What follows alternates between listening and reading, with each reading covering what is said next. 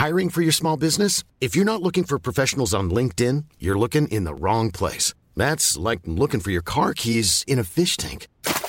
LinkedIn helps you hire professionals you can't find anywhere else, even those who aren't actively searching for a new job but might be open to the perfect role. In a given month, over 70% of LinkedIn users don't even visit other leading job sites. So start looking in the right place. With LinkedIn, you can hire professionals like a professional. Post your free job on linkedin.com slash people today.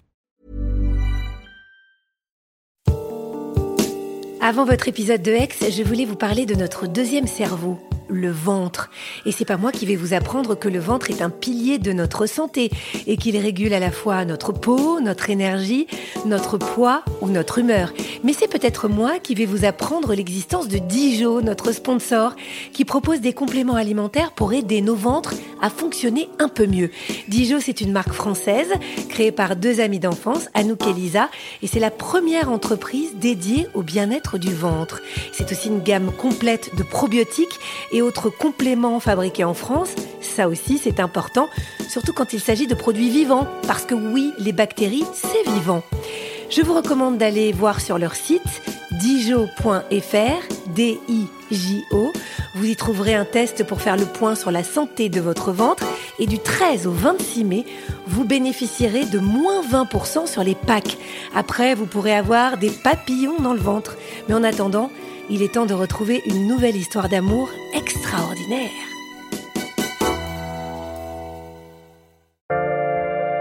Bonjour, je suis Agathe Le Caron. Bienvenue dans Ex, le podcast qui vous parle d'amour au travers d'histoires toujours extraordinaires.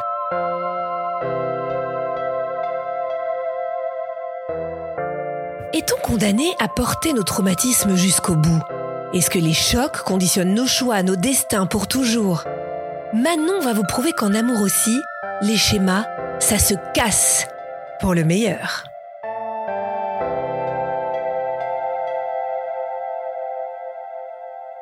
En 2011, donc oui, je suis au collège et j'ai un rapport au garçon qui est particulier. Je suis la bonne copine, mais aucun garçon ne s'intéresse à moi. Ça me rend super triste de pas attirer euh, qui que ce soit. Alors je me dis que je vais changer les règles du jeu.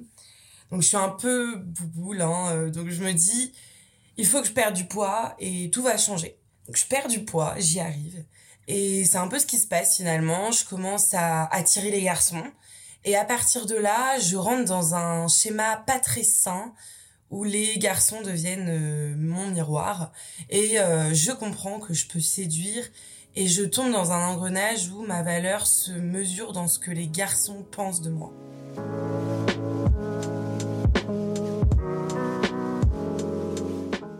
Début de ma vie sexuelle et sentimentale est quelque peu compliqué. Donc euh, je suis en terminale. Je viens de passer le bac et lors d'une soirée pour fêter justement la fin des examens, eh ben j'ai un énorme blackout. J'ai passé la soirée avec un camarade de classe et le lendemain, je me réveille et je vois que je suis dans le même lit que ce garçon lui n'a pas l'air euh, du tout perturbé, a l'air très content de ce qui s'est passé. Et moi, je suis quelque peu décontenancée. Je sais au fond de moi qu'il s'est passé quelque chose. Et les jours qui vont suivre, euh, je vais avoir des flashs de ce qui s'est passé.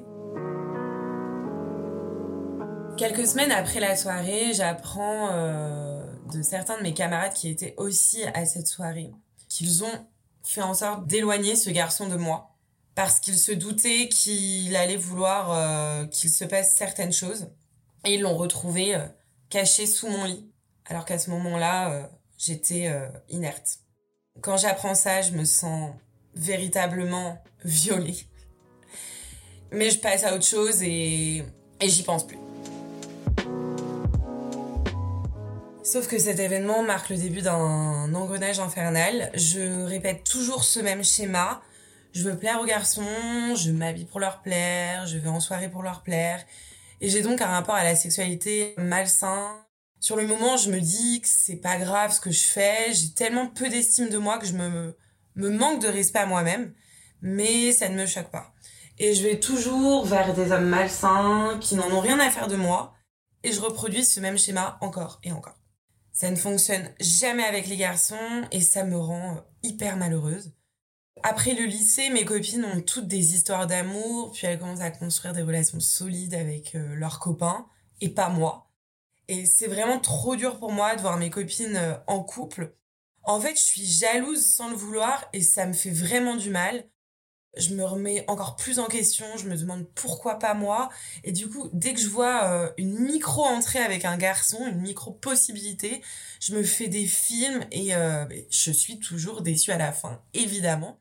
Donc je suis euh, dans une immense quête de la bonne personne et euh, j'ai tout simplement envie euh, d'aimer et, d'être aimée.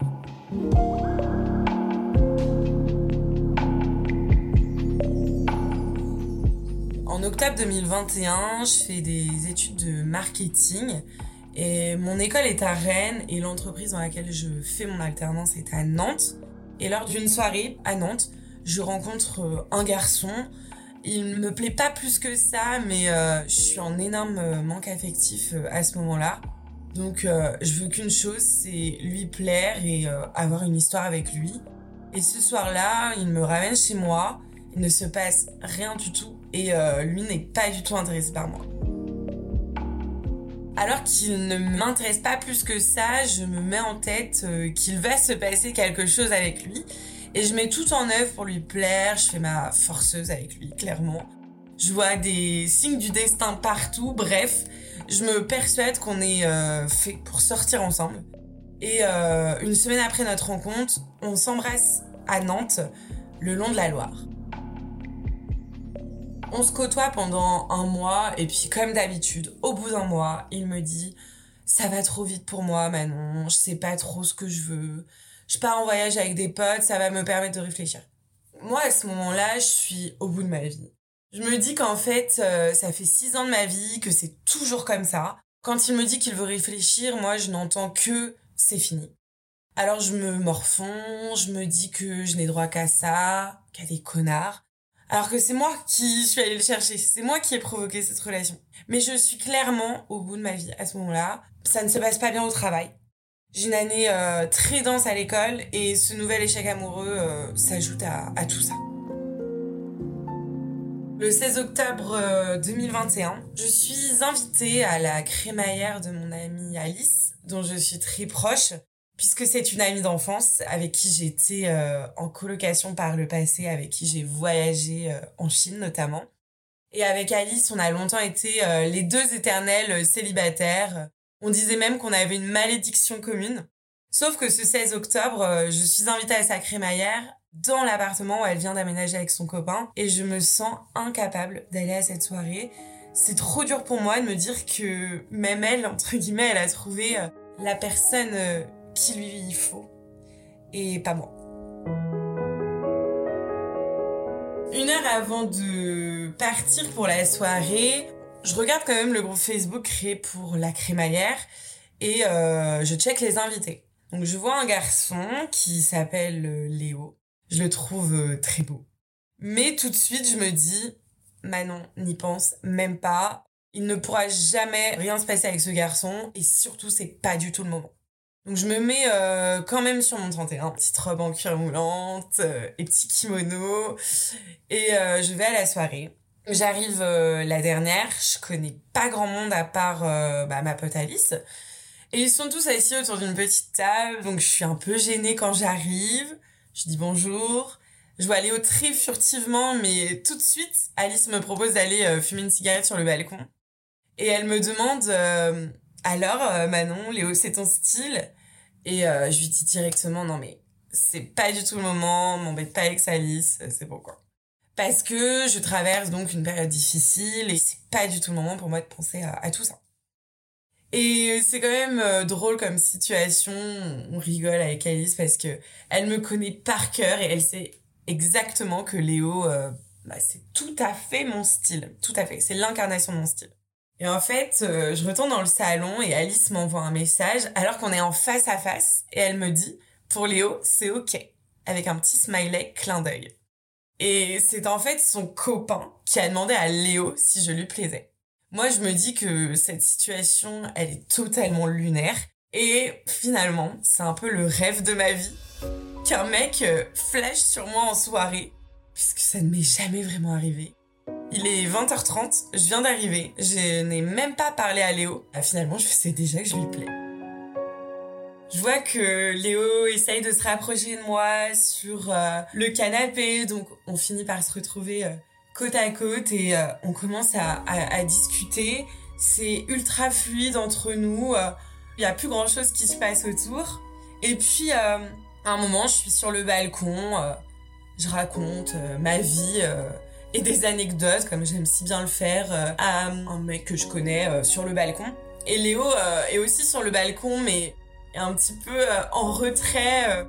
Je vois bien qu'il ose pas trop euh, venir vers moi. Et après ça, il me rejoint dans la cuisine et il me dit tout à l'heure, quand tu parlais sur le balcon, je ne voyais que toi, je t'ai trouvé ultra charismatique. Voilà, je me sens hyper flattée. Je crois que je deviens aussi rouge que la couleur des portes de la cuisine.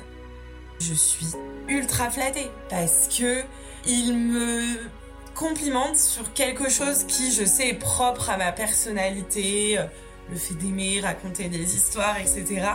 Mais pour moi, c'est quelque chose qui fait fuir les hommes. Et là, qu'ils viennent vers moi en me disant ça, vraiment, ça me touche au plus profond du cœur et c'est vraiment ce moment-là où euh, on va euh, passer du côté séduction, puisque moi je sais que je lui plais vu le début de la soirée, et euh, à ce moment-là, il commence à comprendre qu'il me plaît aussi. Et finalement, on devient un peu la mascotte de la soirée avec Léo. Tout le monde est là, tous les gens de la soirée sont en train de me dire mais c'est quand vous embrassez les deux C'est bon, faut conclure maintenant, on sait qu'il se passe un truc entre vous. Et euh, finalement, euh, à 4 heures du mat, euh, devant tout le monde, mais personne nous regarde, on s'embrasse sur le balcon. Je vis une soirée incroyable, j'en reviens pas de ce qui se passe, mais d'un coup, mes vieux démons reviennent et me disent Non, mais Manon, tu ne vas pas refaire ce que tu fais toujours en soirée. D'autant que j'apprends en plus qu'il vit à Marseille. Donc je me dis, c'est niette, c'est impossible. Je lui dis que je ne peux pas commencer à m'attacher à lui, je ne peux pas me permettre de souffrir. Et lui, à ce moment-là, il sort son téléphone, il me montre son application SNCF et me dit euh, Mais Manon, euh, j'ai un abonnement TGV Max, je peux venir te voir à Nantes quand tu veux. Je rigole dans ma tête, euh, mais je dis bien que c'est pas possible à ce moment-là. On dort quand même ensemble chez ma copine Alice. Voilà, c'était plus fort que tout, donc euh, on se couche à 10h du matin et quand je me réveille, euh, je me dis qu'il est trop beau. Et à 15h, euh, il prend son train pour rentrer à Marseille. Je le ramène à la gare et au fond de moi, je suis super triste parce que je me dis que je le reverrai jamais en fait. On échange quand même notre Instagram et il me fait un petit bisou avant de partir. Un petit bisou sur la bouche. Et il part. Je viens de passer la plus belle soirée de ma vie, mais je suis hyper fataliste. Et je me dis que c'est l'amour impossible. La Roméo et Juliette, comme d'habitude. Et c'est comme un mirage pour moi. Et dans le train, pour retourner à Nantes, euh, je vois une photo qu'on a prise à 8h du matin et je la lui envoie. Et on discute un peu, mais euh, je suis pas bien. Pour moi, c'est une preuve de plus que je n'ai pas le droit à l'amour. Quelques jours plus tard, le garçon de Nantes fait euh, reparler de lui. Il revient vers moi et euh, me dit qu'il veut se mettre en couple avec moi. Je me dis mais c'est une blague puisque bah, finalement moi je l'ai oublié et je j'ai rencontré Léo et je discute avec Léo à ce moment-là. Et je dois finalement faire un choix parce que j'ai d'un côté un mec qui est à côté de chez moi, qui est disponible pour moi euh, tout de suite, et de l'autre une rencontre euh, incroyable, féerique, euh, mais avec un garçon qui vit à Marseille. Et c'est clairement le choix du cœur ou le choix de la raison. Je revois le garçon de Nantes et on se met ensemble. En fait, à ce moment-là, je suis hyper faible mentalement choisis clairement la facilité et je sais pas ce que c'est euh, l'amour à ce moment-là. Je choisis la logistique, la raison, pas le cœur. Et je me dis qu'avec Léo, c'est impossible. Je me dis que je le mérite pas en fait. Et une heure plus tard, euh, je regrette mon choix. On se met au lit avec ce mec et là, euh, j'ai des flashs de Léo. J'ai littéralement un écran hyper net devant les yeux de Léo, de sa tête et de notre soirée. Je suis encore plus mal et pourtant, euh, je dis à Léo que je me suis mise avec quelqu'un. C'est le début de la fin pour moi. Au travail, ça va de moins en moins. Je suis épuisée moralement et physiquement. Ma relation avec le garçon de Nantes se passe, mais je vois que je ne lui plais pas physiquement. Je le vois dans ses yeux. Un jour, je lui dis euh, Dis-le-moi si je t'attire pas. Hein. Et il me répond euh, Si ta question porte sur le fait que tu n'es pas jolie, c'est pas vraiment faux. Et là, je. Et là, c'est très dur. Je suis encore plus au bout de ma vie. Et euh, la relation, elle se termine au bout d'un mois par SMS. La vérité, c'est qu'il se passe rien entre nous, il n'y a pas de feeling, il n'y a pas d'attirance. Deux jours plus tard, j'envoie un message à Léo parce que ça me prend au trip. J'ai besoin euh, de lui écrire. Je peux pas attendre, je pense à lui et je lui dis euh, j'ai fait un mauvais choix. Avec juste en tête que j'ai envie de recommencer à lui parler quoi. Et lui me dit euh, "Oh, une revenante."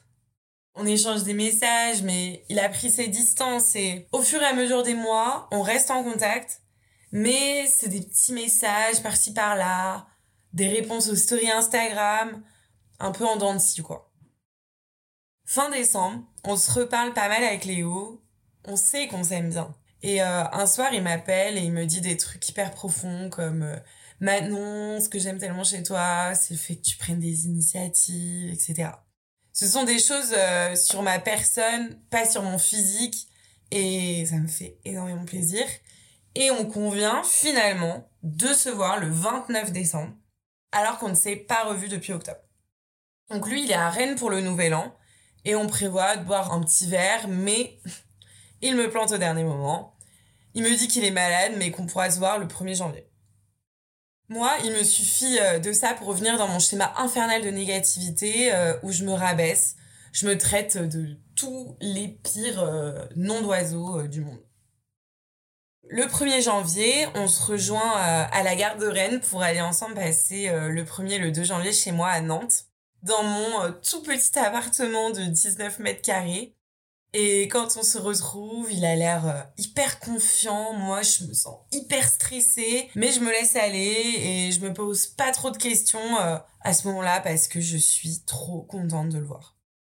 Le trajet en train donc de Rennes à Nantes se passe super bien on parle de sujets hyper profonds et arrivé chez moi, on retrouve très vite notre euh, connexion charnelle et euh, on passe un bon séjour mais l'ambiance est euh, un peu déprimante. Tout est fermé dans Nantes, il fait moche et froid et puis au fil d'une conversation, bah, Léo me fait comprendre qu'il ne veut pas se mettre en couple.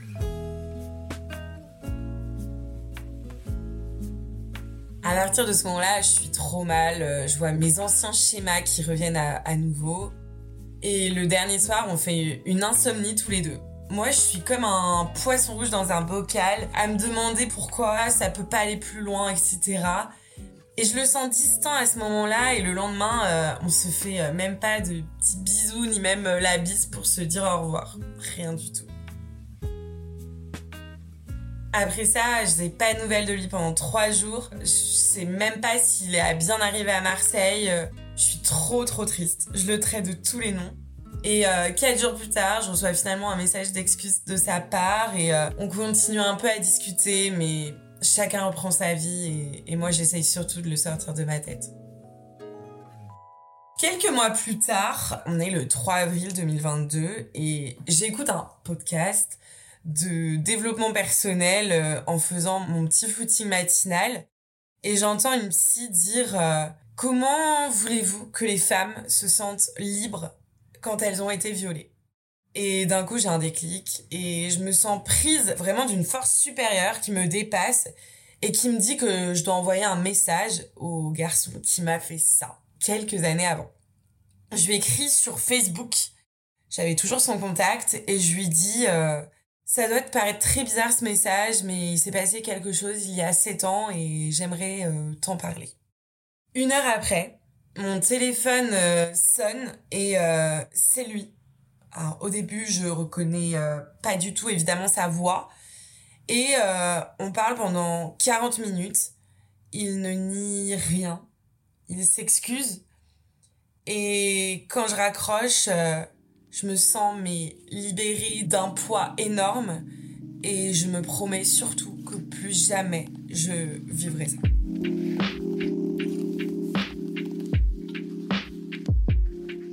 Je comprends que ce viol m'a traumatisée depuis toutes ces années et que je garde de nombreuses séquelles de cette nuit-là. Et vraiment, après ce coup de fil, je me sens délestée des boulets que j'ai au pied depuis 7 ans. Le lendemain, je me sens hyper confiante après euh, ce que j'ai fait la veille et fière aussi, et fière de moi. Et j'envoie un, message à Léo pour savoir ce qu'il veut avec moi et, pour avancer très clairement. Et je lui dis que je veux éclaircir notre euh, pseudo-relation. Et le 4 avril à 21h, il m'appelle.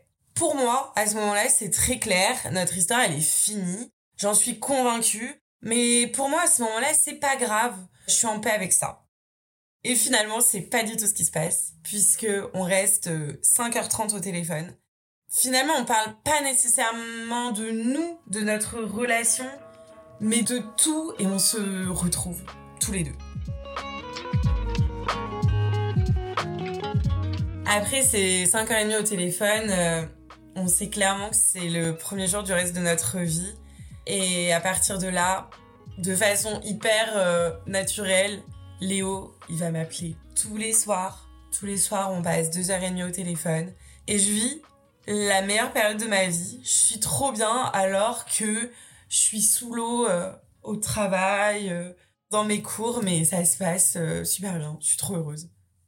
Au mois de mai, je vais le voir à Marseille. C'est fou, j'ai des papillons dans le ventre, je suis en train de vivre la vie dont j'ai toujours voulu en fait et je crois euh, à fond à notre histoire et c'est vraiment dans mes tripes.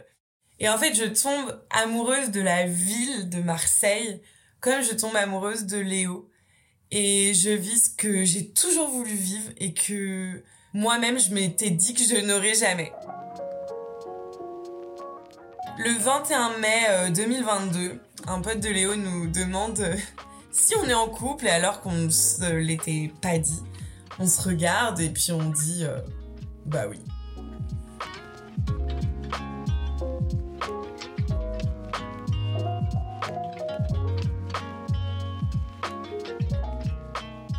Je termine mon master et fin août, euh, je prends toutes mes affaires, tout ce que je possède, je les mets dans un camion et j'embarque mes deux petits frères avec moi et on traverse la France euh, direction Marseille.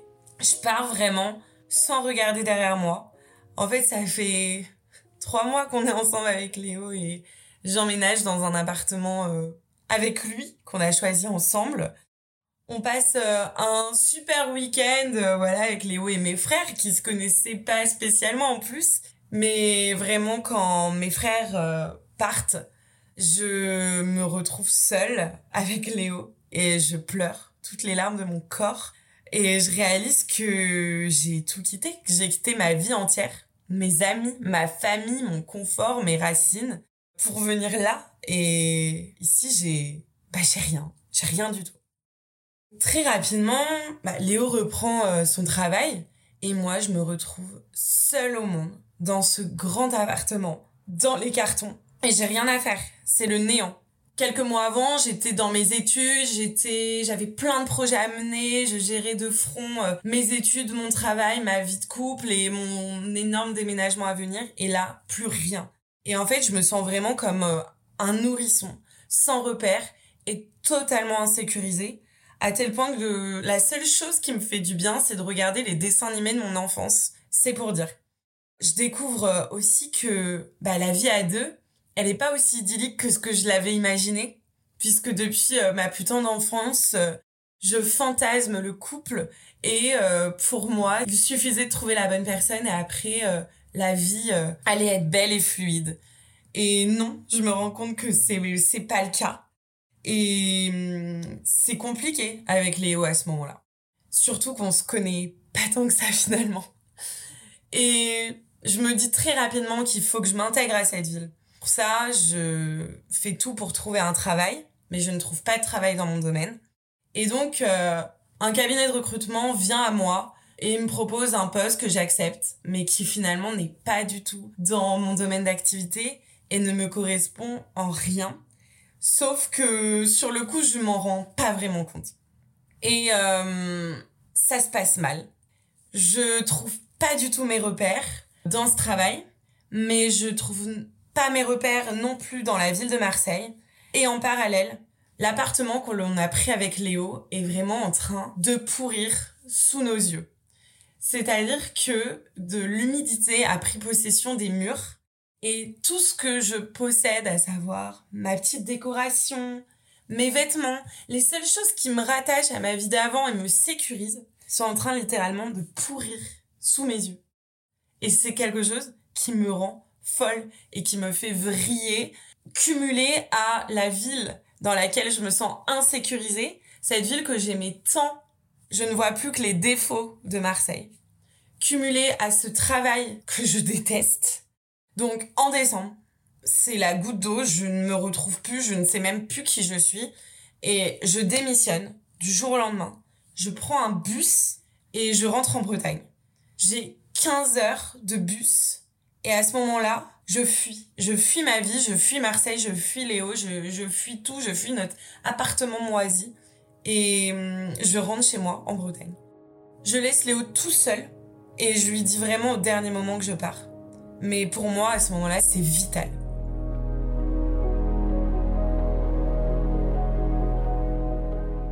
Je passe trois semaines en Bretagne chez mes parents. J'ai un besoin immense de me ressourcer Surtout que c'est les fêtes de fin d'année, j'ai vraiment un besoin vital euh, d'être entourée d'eux, d'être protégée. Et je remets tout en question, y compris mon couple. À ce moment-là, je sais plus du tout ce que je veux faire de ma vie. Et j'ai la sensation de repartir à zéro et surtout d'être vidée. J'ai plus d'énergie, je suis vidée de tout.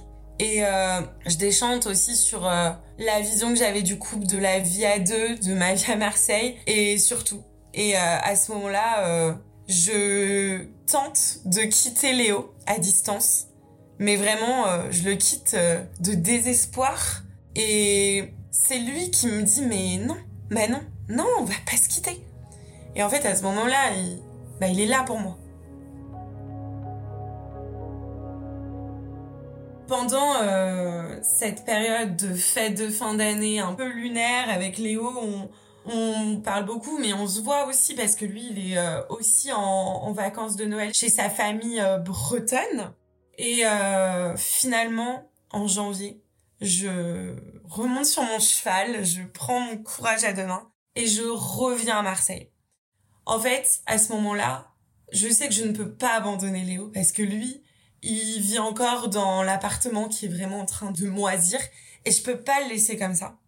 Donc, on va déménager dans un tout petit appartement qui est situé à 200 mètres de l'autre. Et moi, je reviens en fait pour l'aider. À ce moment-là, je suis même pas sûre que je vais revenir à Marseille, j'en sais rien. J'ai pas retrouvé de travail, je me donne pas de limite géographique pour chercher un travail.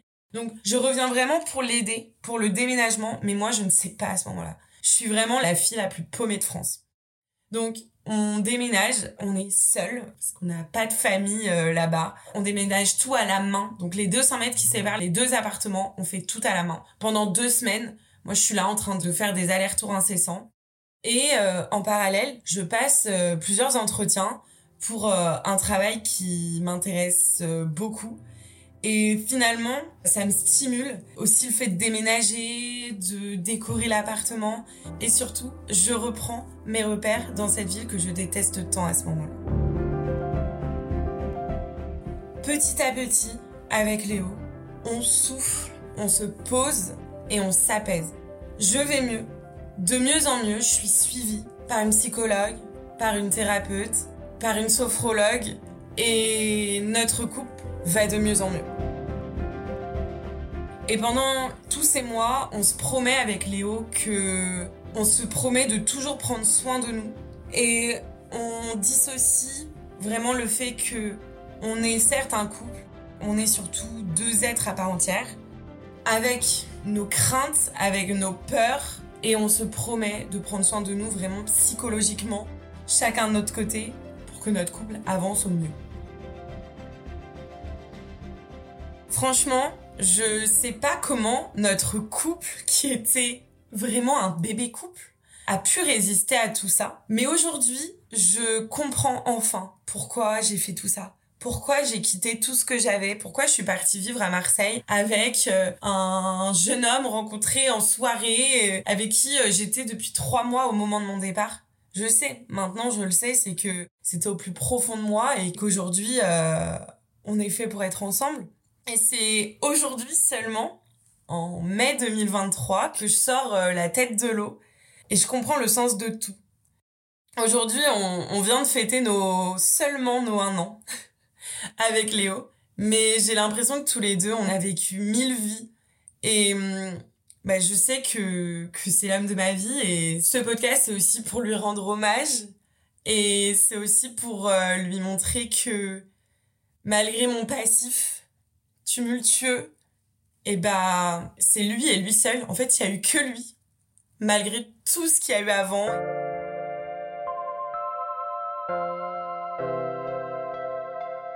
Finalement, Léo, c'est celui qui a totalement déconstruit les stéréotypes euh, dont j'étais convaincue concernant la jante masculine.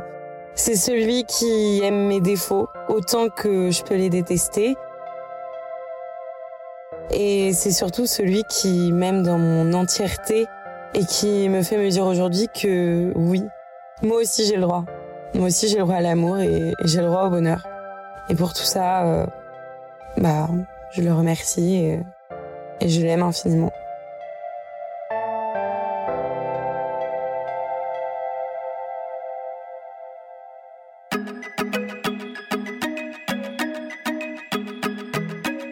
Merci à Chloé Benoît qui a réalisé cet épisode et à Stéphane Bidard qui l'a monté et mis en musique. Si vous l'avez aimé, mettez-nous des étoiles le plus possible et puis parlez de nous autour de vous. Merci beaucoup.